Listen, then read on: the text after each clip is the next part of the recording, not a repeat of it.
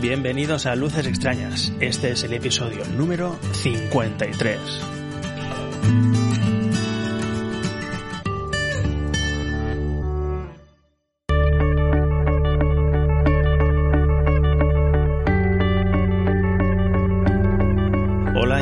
Néstor y esto es Luces Extrañas, un podcast sobre las experiencias de un aficionado a la astronomía visual a pie de telescopio. Por aquí voy dejando mis impresiones acerca de algunos objetos que tengo ocasión de observar, cómo observarlos, cuál es el mejor momento, condiciones, material. Hago comentarios acerca del equipo adecuado para observar eh, y algunas indicaciones prácticas. Si no es vuestro primer episodio, sabéis que no es un programa sobre ciencia, sino que es un podcast sobre la astronomía que tú puedes practicar cuando sales a observar. La astronomía observacional, la astronomía visual, en definitiva. Hablaremos sobre la práctica, los accesorios y, en alguna medida, las técnicas para observar el cielo estrellado con nuestros propios ojos a través de nuestros telescopios o prismáticos.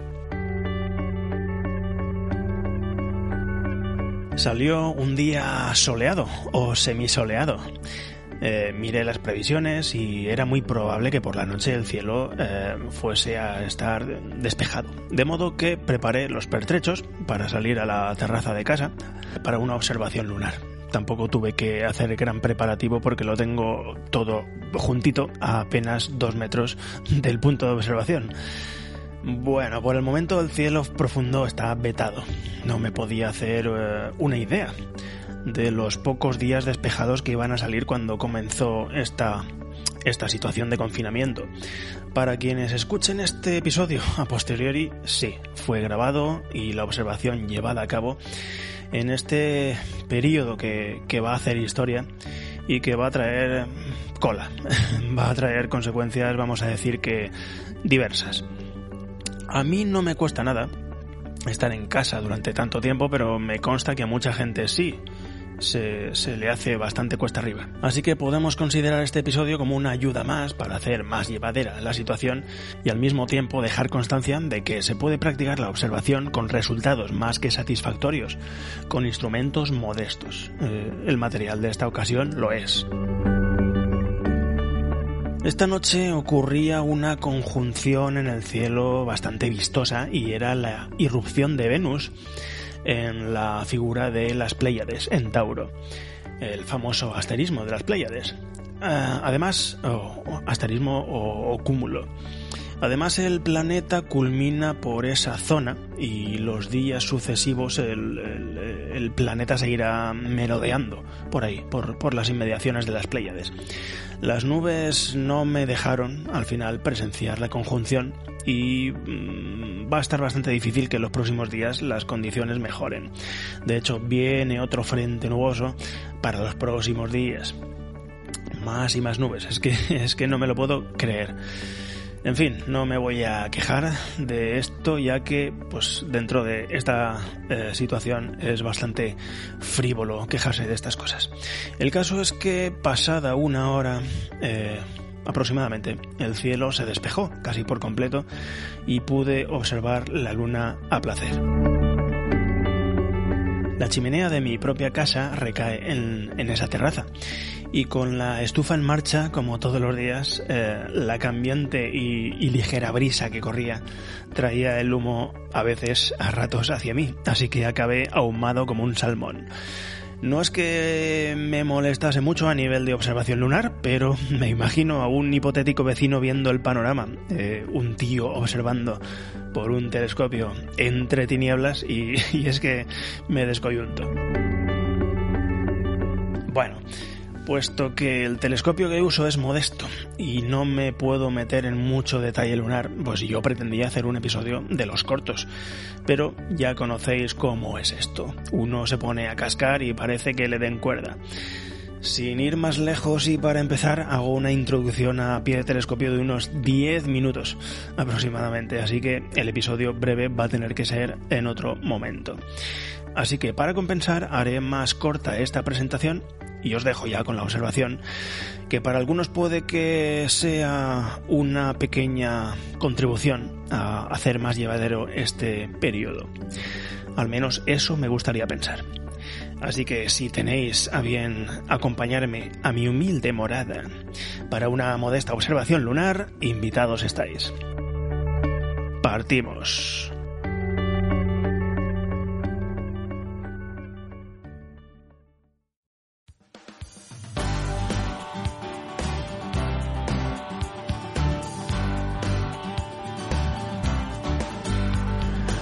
Buenas noches. Eh, bueno, no sé si haceros una introducción o, el tipo que hace las introducciones ya os ha contado un poco de qué va la película, pero bueno, es una observación en la terraza de casa, ah, en Alculas. Cielo, bueno, hoy tampoco tiene mucha importancia el cielo que haya o que deje de haber o el emplazamiento desde el que se haga la observación porque es una observación lunar. La luna está de nueve días ah, o de diez, me parece que está de diez días creciente y nada, me he venido aquí a observarla. Y me he venido aquí a observarla porque, pues es que no hay más opciones. No de observar la luna, sino simplemente de observar. Estamos en el periodo del, del, confinamiento. Hoy es 2 de abril. Y desde hace, pues, desde hace tres semanas, va a ser mañana, esta es la segunda noche, la segunda noche que está despejado. De modo que milagros observacionales los justos. La primera noche no grabé la observación, hice un intento, hice unas pruebas, a ver si observaba con los pequeñines.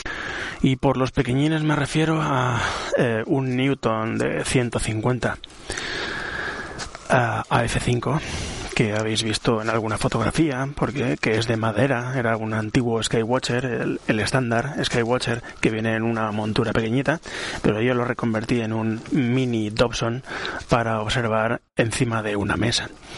Y el otro pequeñín es el, eh, aquel famoso lidelscopio, no al computerizado, sino al computerizar, el refractor de 70 a F10. Otros lo llamaban Skylux. La marca es Bereser. Bueno, ya sabéis cuál es. El azulito con más plástico que, que un Playmobil y no me cundió demasiado la noche, por una parte porque, bueno, era la primera vez, era improvisada, al ver un claro en el cielo eh, por sorpresa, pues me lancé como un loco a esta terraza de media 3 por 4 tampoco es que tenga espacio excesivo para observar y menos con dos instrumentos en paralelo. Pero bueno, más que nada la historia era que no estoy acostumbrado a observar aquí y con esos instrumentos. Con en esta terraza sí que he observado bastante. Mm, prácticamente todas o la inmensa mayoría de las de los reportes observacionales que os he mostrado en un en, en, el podcast, los, los lunares, se han hecho desde aquí pero cuando se trata de observar cielo profundo, pues me encuentro con los problemas de que tengo luces directas dándome a la cara, eh, tengo que organizarme muy bien de dónde pongo eh, los mapas, los planos, los accesorios para no ir pisándolos por ahí. La silla, la mesa, y toda la parafernalia que acompañaba una observación. Y bueno, también estaba bastante enfocado en sacar instantáneas de lo que había en el cielo. Instantáneas, bueno, fotografías, o timelapses, o, o circumpolares, o bueno, trazos estelares y cosas así. Entonces estaba pendiente de, de dos telescopios más eh, la cámara de fotos, bueno, un teléfono que tengo dedicado, un teléfono viejo que tengo dedicado a pues eh, sacar un poco fotografía del ambiente para ilustrar. Y el caso es que aunque ópticamente el refractor da bastante de sí, me resulta muy incómodo observar con él. Me resulta muy incómodo. Eh, ¿Por qué? Pues porque es una montura ecuatorial, es una montura ecuatorial manual y cuando me pongo en un extremo para ver a través del ocular, a ver si intento localizar, pues los mandos, los, los mandos flexibles, eh, están muy lejos y apenas llego a por ellos. Y mm, es una diferencia abismal en comodidad con respecto al Newton de 150, al chiquitín de madera. Ese, ese ha sido uno de los motivos por los que hoy he sacado solamente el Newton pequeñito, el de madera, el 150.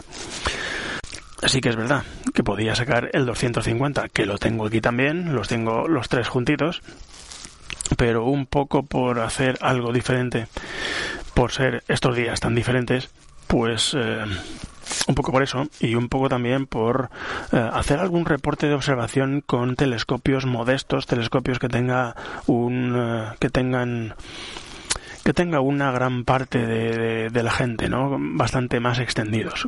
Soy consciente de que hay mucha más gente con eh, telescopios del rango de un reflector de 70 u 80 o un eh, reflector de 150, 130 o hasta 200 que un 200, un 300, un, un, un 250, un 400. Y esos son los motivos. Y bueno, pues hoy la observación va de luna. No sé si al fondo me estáis escuchando. que es que vivo al lado de un barranco, una rambla. La ramblilla, la llamamos aquí. No sé, estará a 30 metros, 40. Y como no ha parado de llover entre semanas apenas más que dos días o tres, está todo muy húmedo y las ranas pues están en su salsa. Así que tengo un estruendo que a veces no me oigo ni yo. Muchas veces son los perros en los alrededores de los garajes que se comunican pasándose la voz los unos a los otros, pues ahora son ranas, pero es un auténtico concierto. No sé si el tratamiento del audio que hago antes de colgar el podcast se carga en, gran medida eh, este continuo cántico, pero vamos, desde aquí con el sonido en crudo es algo espectacular. Y bueno, pese a la poca profundidad de las observaciones que voy a realizar, o que estoy realizando, porque ya estoy observando un rato, son casi casi las 12 de la noche, Digo poca profundidad porque la posibilidad de meter aumentos sin piedad es limitada, dada la poca focal de, del telescopio. Eh, bueno, pues puede que este podcast, no, este episodio no dé mucho de sí, no esté aquí muchos minutos dándoos la brasa. El telescopio es un telescopio estándar 150 a 750, es un F5 750. Si le meto un ocular de 20, pues da Hola, se han callado de repente. Impresionante.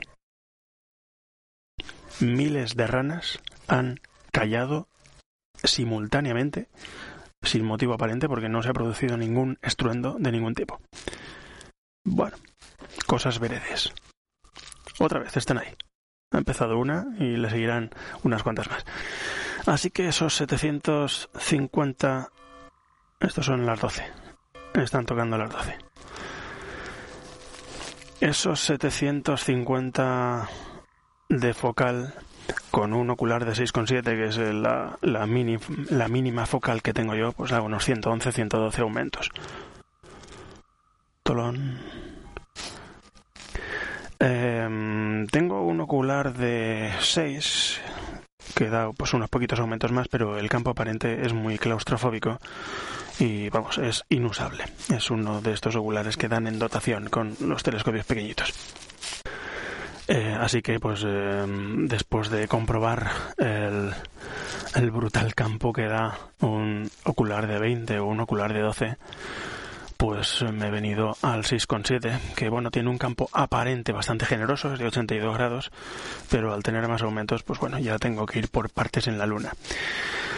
Aún así, por supuesto, se queda muy lejos en cuanto a, escala de imagen comparándolo con las observaciones lunares que hago con el telescopio de 250 que tiene una focal de 1200 em, que es pues algo más de la mitad.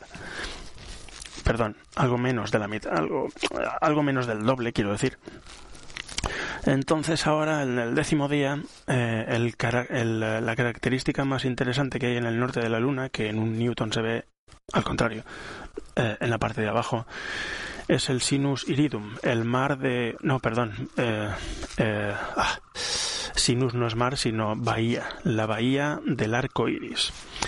Y es en el momento más apropiado, esta noche, tal vez mañana, también, pero estará nublado, 100% seguro, o casi, es el momento apropiado para ver eh, la Dama de Cassini.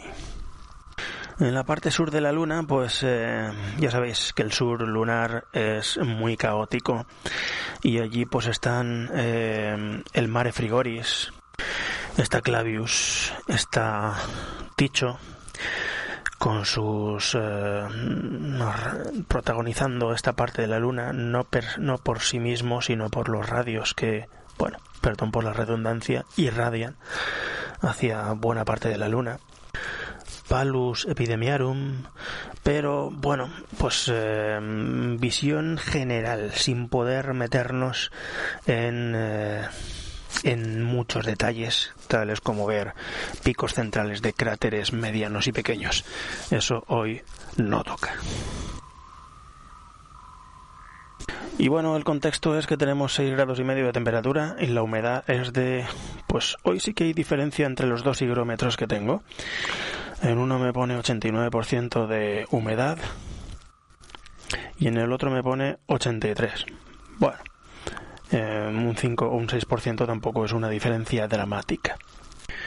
El viento está ausente en cuanto a molestar como tanto como para menear el telescopio. Pero algo hay.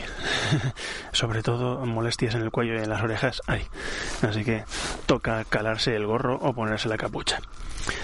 Y bueno, el otro día, pese a que no eh, reporté ninguna observación, porque observé bien poco al estar pendiente de demasiadas cosas, sí que vi las carencias que tiene este punto de observación para hacer observaciones más allá de la luna.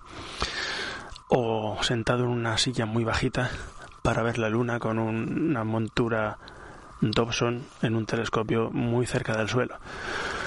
Así que he sacado conclusiones para hacer más si me permitís, astronomy friendly este, esta terraza, adaptarlo un poco, cubrirme de las, de las luces parásitas de la calle. Y yo no sé por qué hablo tan bajito porque no tengo vecinos. Solamente tengo un vecino y además hace vida en la parte contraria de la casa, así que estoy susurrando porque sí. y aquí las que no susurran son las ranas. Bueno, vamos allá.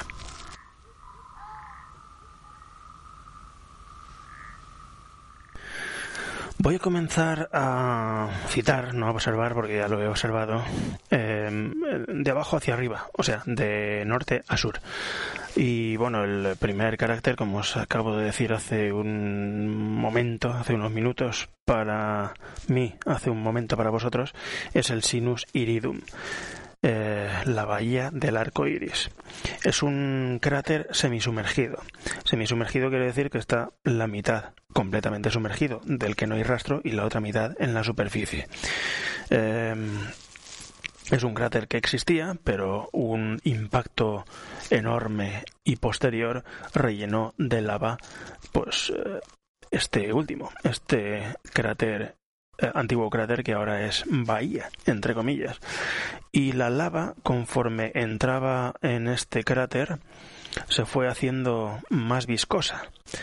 Conforme pasaba el tiempo, los minutos, las horas, no lo sé cuánto, pero el caso es que la profundidad o la altura a la que llega este suelo es bastante más bajo en, el, en un extremo del cráter, en la base, según lo vemos desde aquí, que en la entrada al cráter, que ya ha quedado completamente sumergida. Hay bastante diferencia de altura. El cráter, que casi perfectamente está mitad sumergido y mitad no, o sea, un 50%, tiene un diámetro de punta a punta, que esto, porque aquí las puntas sí que son literales, de punta a punta, de unos 250 eh, kilómetros. hay 250 kilómetros de diámetro. Esto sí que es una medida que vale la pena tener en cuenta para ver la escala de las cosas que estamos viendo. Este cráter, este semicráter, esta bahía mide 250 kilómetros de una punta a otra de las que vemos. De esas puntas, pues cabe mencionar que la de la izquierda lo llaman, lo llamamos promontorio Laplace, promontorium Laplace, Laplace, por el astrónomo francés. Y la punta de la derecha, perdonadme que tenga estas referencias, eh, es la, la, dama de Cassini en eh, algunos momentos, como el presente, las, la, la iluminación hace que parezca una señora mirando, pues en mi caso, a la izquierda.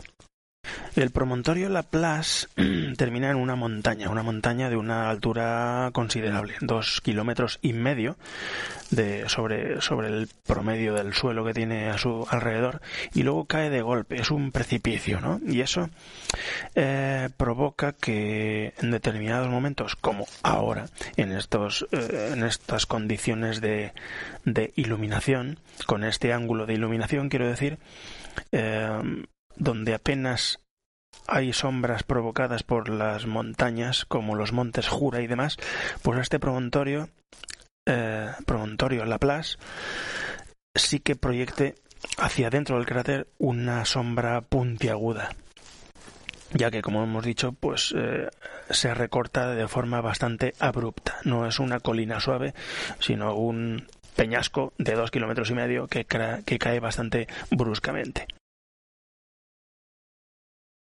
y vamos a mencionar eh, también algunas cosas de esta bahía que pese a que estoy utilizando unos ciento y poco aumentos, que es del todo insuficiente, pues en momentos de estabilidad atmosférica, sobre todo cuando tenemos la luna lo más alto posible, pues se pueden ver cositas y los detalles se mantienen eh, estáticos y estéticos. Así que, pues, en los alrededores de, de esta bahía o en el interior de esta bahía tenemos, por ejemplo, que la parte que forma el circo o el hemiciclo de, este antiguo cráter pues son los montes Jura. Y los montes Jura son una serie de cordilleras lineales, paralelas y concéntricas que aquí me pone que tienen unos 30 kilómetros de anchura, o sea, no llega ni, ni, ni por asomo a completar el semicírculo entero, sino que es simplemente un tramo. Y que, bueno, en cuanto a altura, tienen unos 4 kilómetros de, de, altitud, algunos de, sus, algunos de sus picos, o la mayoría de sus picos. 4 kilómetros, nada menos. Y algunos de ellos, aquí me pone que tres de ellos, forman una cara de piedra, un rostro. Esto es verdad, esto lo he visto, creo que lo he citado en algún podcast por ahí de observación lunar lo sobre eh, Sinus Iridum, yo creo que lo cito, y con 110 aumentos resulta eh, insuficiente. No ver estos tres promontorios pero sí eh, traducirlos como, como de apariencia antropomórfica. Eh, eso sí que eh, a estos aumentos no sale. Estos montes, los montes Jura, terminan de forma bastante seca en un cráter que, bueno, un cráter posterior que, pues, acabó con la continuidad de estas líneas concéntricas que son los montes Jura. Este cráter es mm, Bianchini, Bianchini, leído Bianchini. Es un cráter de 40 kilómetros de diámetro que pues rompe esa continuidad que decía. Tiene una profundidad de 3 kilómetros. Es un cráter bastante nuevo que no está nada roto. Es un detalle que se ve sin ningún problema estos aumentos, es bastante mm, grande. Y, en estas condiciones eh, de, iluminación lo que no se aprecia es nada de su fondo. Es, la luz está eh, bastante oblicua y así como en otros cráteres de los alrededores sí que eh, la luz llega al fondo del cráter, en este, en estas condiciones de iluminación no, no llega. Y eso es porque las paredes son bastante altas en relación con el fondo.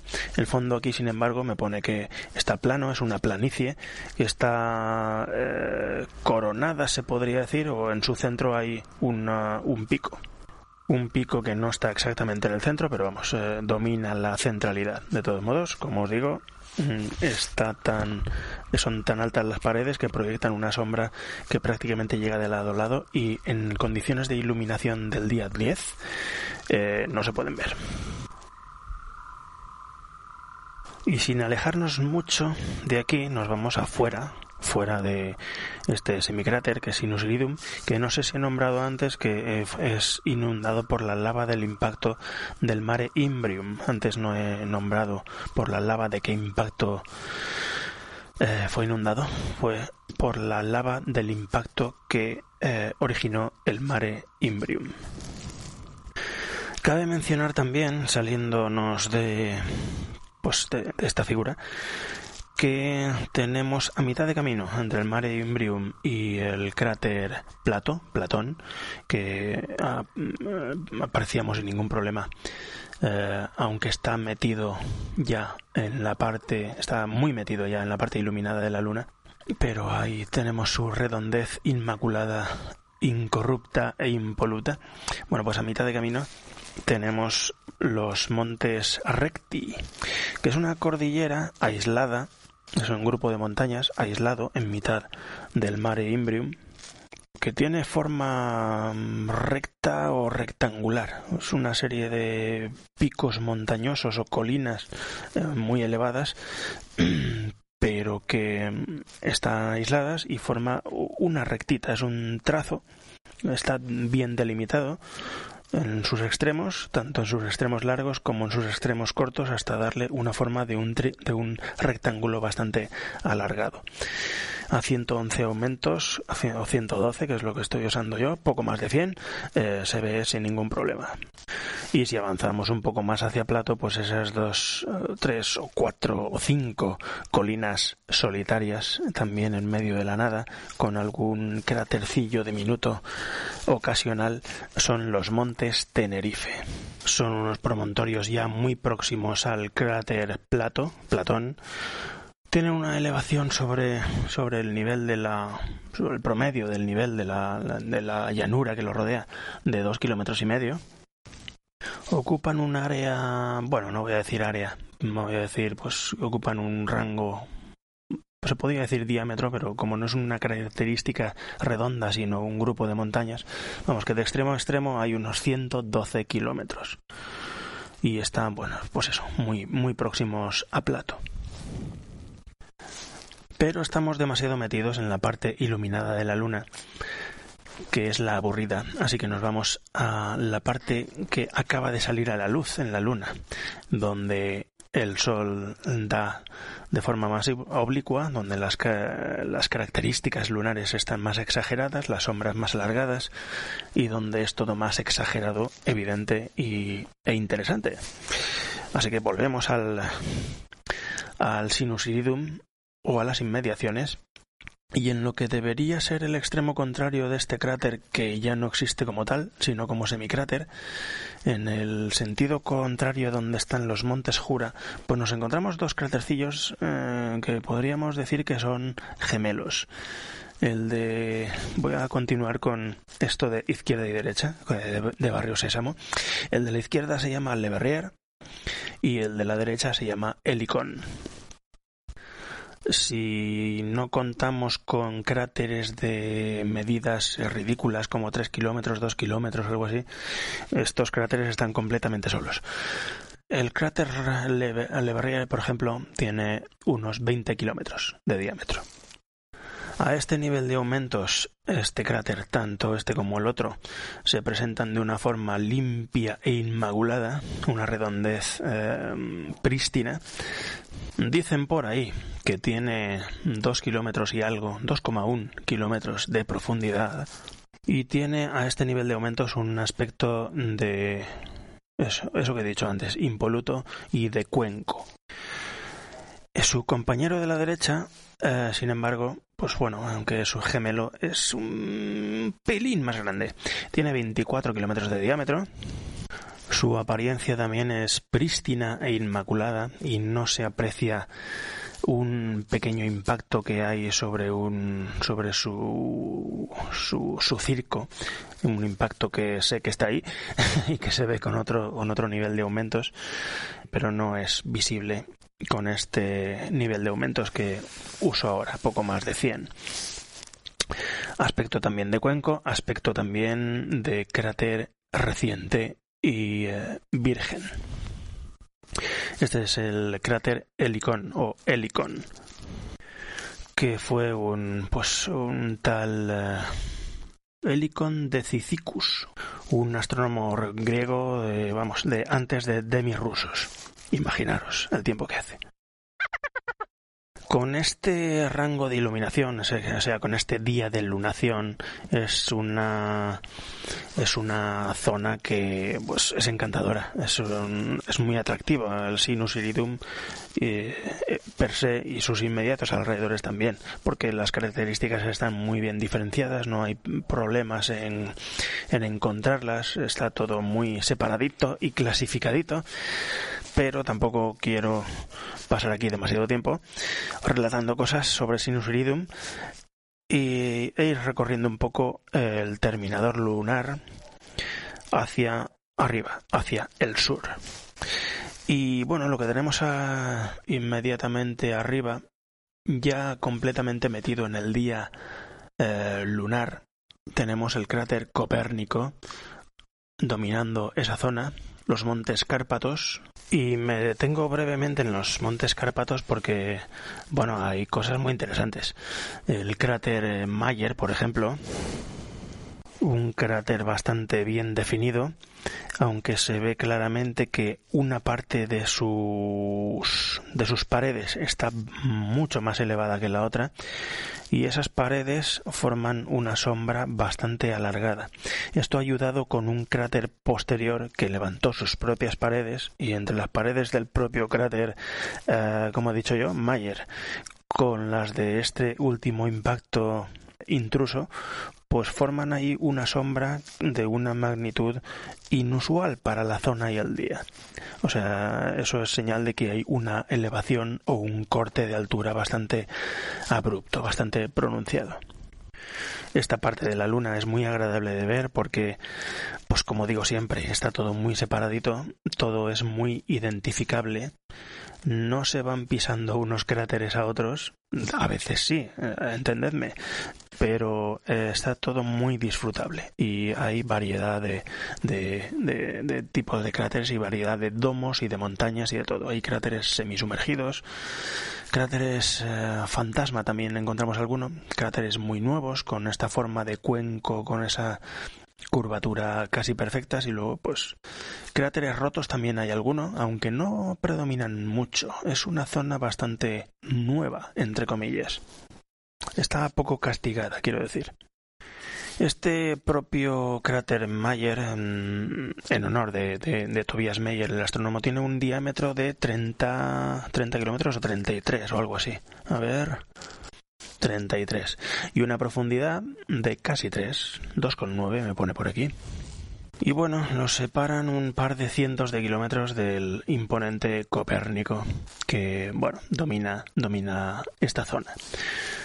Subimos hacia el sur y vemos que el cráter Gassendi, tan vistoso él, está con su mitad derecha medido completamente en la noche lunar y la mitad izquierda pues ya ha salido al día lunar. Tan, tan así es como el mare humorum en el que está pues inmerso.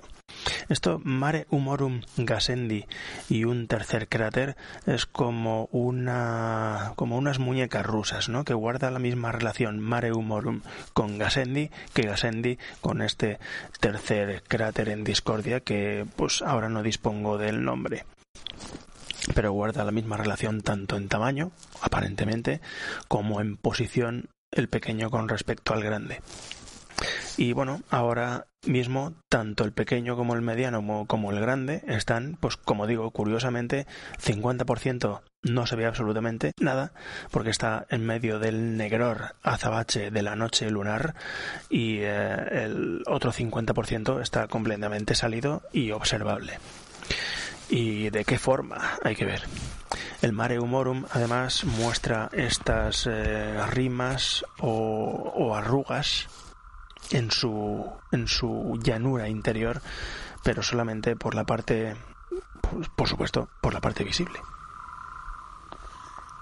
Y conforme abandonamos el Mare Humorum y nos vamos hacia arriba, hacia el sur, a ver, que es que el telescopio se menea bastante.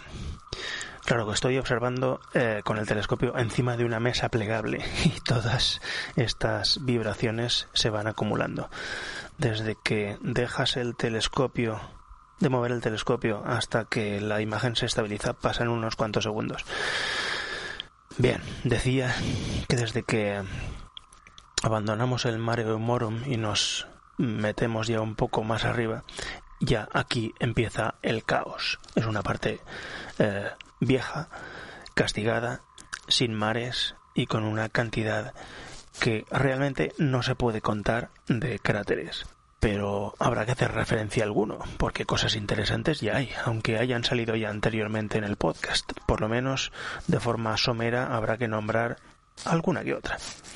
Y una de las primeras que nos encontramos proyectando sus paredes sobre su sobre sí mismo de una forma bastante generosa y marcada es el cráter Heinzel, un cráter de 70 kilómetros de diámetro, aunque bueno, es un cráter doble, es la verdad un 8, se podría decir. Aunque hay un tercer cráter que realmente es el más viejo de los tres y que subyace por debajo de estos dos primeros que he citado, que bueno, que forman un trío.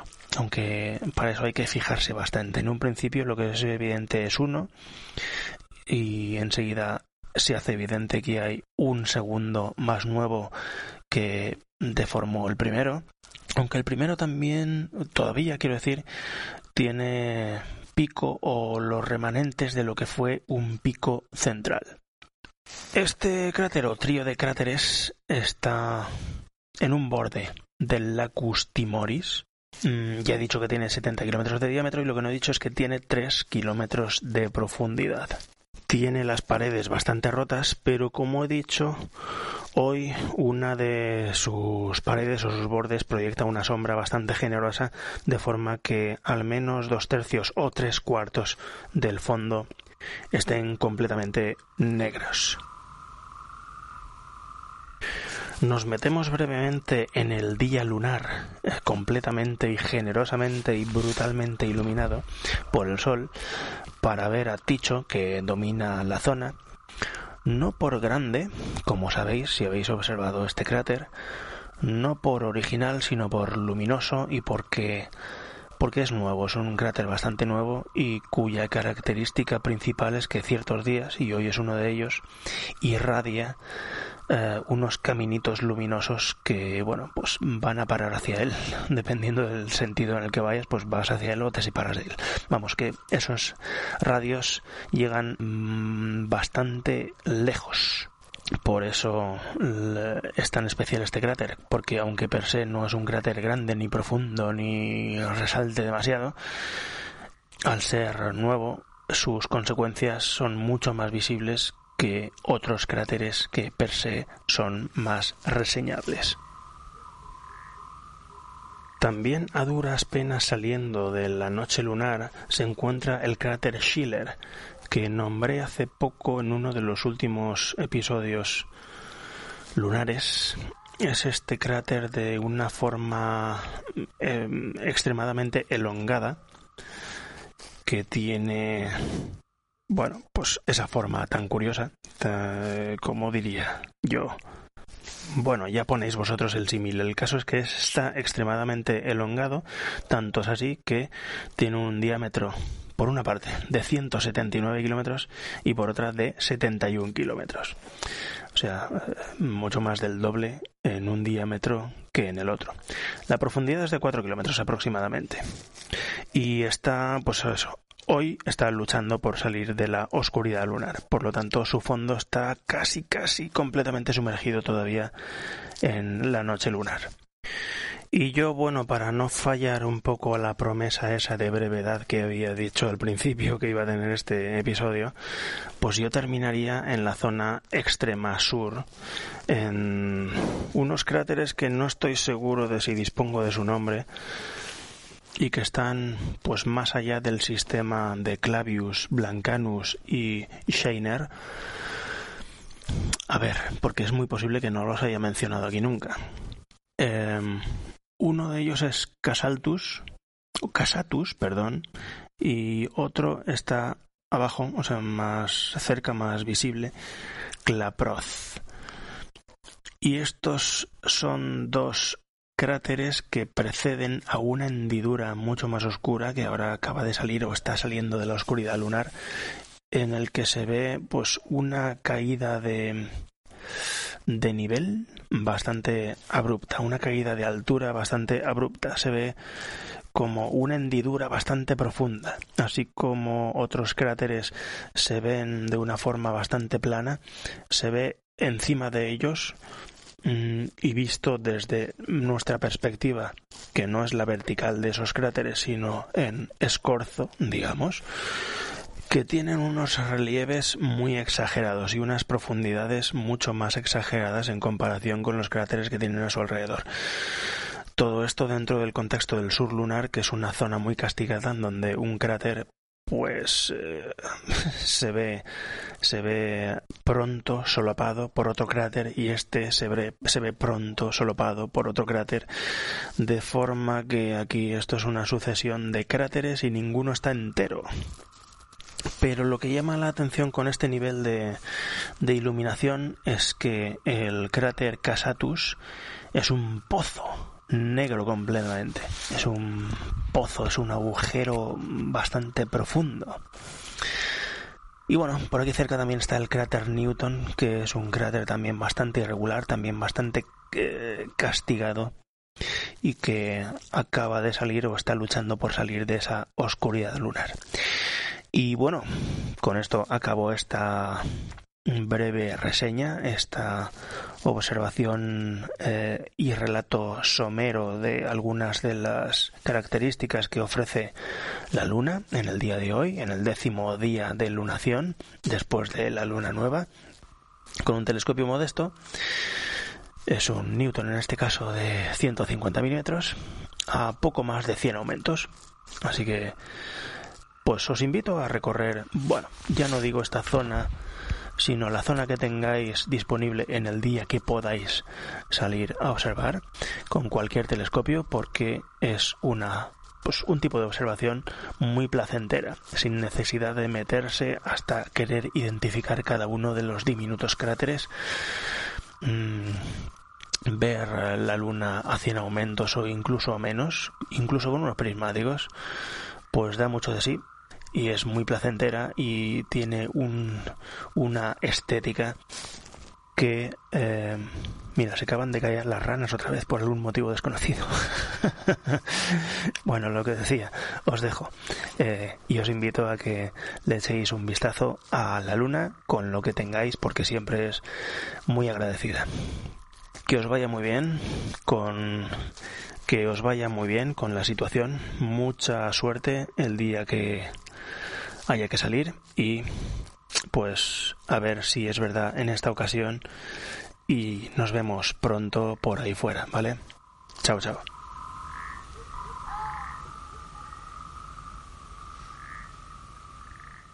No hice uso del cabezal binocular puesto que los oculares son de 20 milímetros y entonces los aumentos iban a ser de apenas 40, del todo insuficientes. Además no puedo usar accesorios de 2 pulgadas en este ocular que está construido con tubos de PVC y fieltros y demás. Sin mencionar que en caso de ser posible el peso del cabezal descompensaría todo el conjunto y sería inoperable. Así que después de los primeros ajustes con otros oculares me quedé con esos ciento y pico aumentos, que mostraban realmente un encuadre más que aceptable. No continué la observación, eh, eran las dos y media aproximadamente cuando terminé de, de, de, hablar y había comenzado a observar una hora y pico antes de comenzar a grabar, así que me llevé mi dosis lunar que creo que no traía por aquí desde el episodio 49. ¿Puede ser? Me parece que sí, el 49. Los planetas ya eh, van asomando el hocico a última hora de la noche y poco a poco irán ganando espacio y presencia. Así que ya bien sea con luna, eh, con planetas, con algo de cielo profundo o con los grandes campos que proporcionan unos prismáticos, estaré pendiente de los huecos entre frente nuboso y frente nuboso para perpetrar alguna observación y sacar a capturar fotones eh, algún telescopio, algún instrumento, a la mínima oportunidad. Y muy probablemente me tengáis por aquí poco después para contároslo. Si encima hay alguien que me quiere escuchar, pues buah, eso ya no se puede pedir más. En fin, aquí dejamos el episodio 53. Como siempre, el recordatorio de que si queréis contactar o hacer comentarios podéis hacerlo a través del correo electrónico lucex.nestorgm.com. En Twitter estamos en la cuenta arroba luces-x y ahora también desde hace un tiempo estamos en Instagram, como no con el nombre Luces Extrañas. También podéis dejar vuestras valoraciones, comentarios, estrellitas y corazoncitos en iVoox, en Apple Podcast o recomendar en persona el programa a quienes creáis que puede gustar. Pueden escucharlo en iVoox, en Apple Podcast, en Spotify y realmente en cualquier podcatcher, en todas partes. Como siempre, dejo enlaces para todas estas cosas en las notas del programa. Muchas gracias por permitirme ocupar parte de vuestro tiempo contándoos mis neuras celestes y nos vemos por ahí fuera.